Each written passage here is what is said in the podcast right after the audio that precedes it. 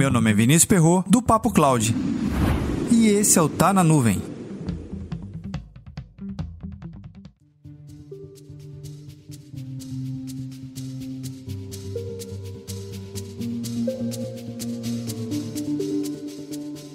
Correio Brasiliense. Setor de tecnologia da informação sofre com falta de mão de obra.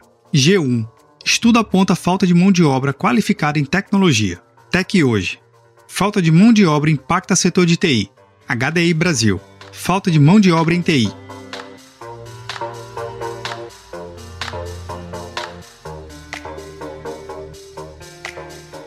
Você pode escolher qualquer site de sua preferência, vai encontrar alguma matéria falando sobre a falta de mão de obra e a falta de mão de obra qualificada no setor de TI. Mas se tem tanta gente disponível para contratação, por que, que essas vagas não fecham? Ou no caso, por que essas vagas não são preenchidas tão rapidamente, já que tem uma certa demanda bem alta de profissionais qualificados?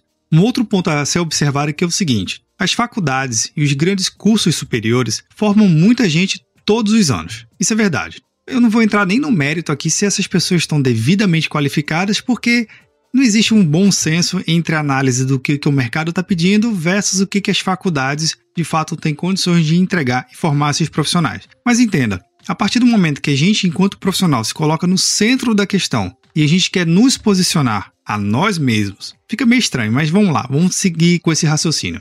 Quando a gente quer nos posicionar de forma mais proativa a preencher aquela vaga de trabalho, eu tenho que entender quais são esses requisitos. Mas 25 mil vagas em aberto, 30 mil vagas em aberto de outro lugar, 100 mil vagas em aberto na área de TI, é tanta vaga em aberto, mas e essas vagas não fecham por quê? Aonde estão esses profissionais? Sinceramente, eu não sei onde estão todos os profissionais disponíveis no mercado e que, por algum motivo, acabou não sendo encontrado por essas empresas que têm a vaga em aberto. Mas o grande ponto de análise que é o seguinte: independente do setor, seja ele de tecnologia, saúde, medicina, direito, não importa qual é a área, sempre vai existir vaga em aberto. Isso é fato, independente de novo do setor. A questão aqui é o seguinte: a partir do momento que eu tenho um grande número de vagas em aberto, mas vagas não preenchidas, 20 mil, 30, realmente é algo a ser estudado e analisado e descoberto o porquê. Boa parte dessas vagas são pessoas de programação. Sim, pessoas que saibam programar. Aqui no Recife, por exemplo, existe uma grande necessidade do próprio Porto Digital a preencher um plano muito audacioso que até 2025, se eu não me engano, mais de 20 mil vagas só na área de programação. É muita gente. Foi feito até alguns esforços com algumas instituições acadêmicas aqui da região para poder formar pessoas que saibam programar. Essas vagas estão sendo preenchidas de certa forma, mas o mercado como um todo é muito mais global. Hoje, com a pandemia, é possível você contratar uma pessoa que mora no interior do nosso país ou até mesmo fora do país para poder preencher aquela tal vaga.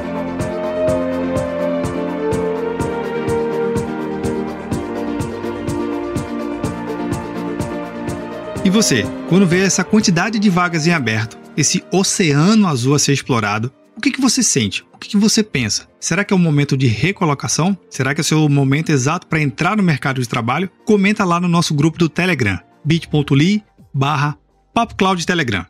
Eu recomendo você ler as matérias que eu citei lá no início. Todos os links estão na transcrição desse episódio. Vale muito a pena você montar sua própria reflexão. Confere lá os links na transcrição desse episódio. Para mais conteúdos como esse, acesse papo.cloud.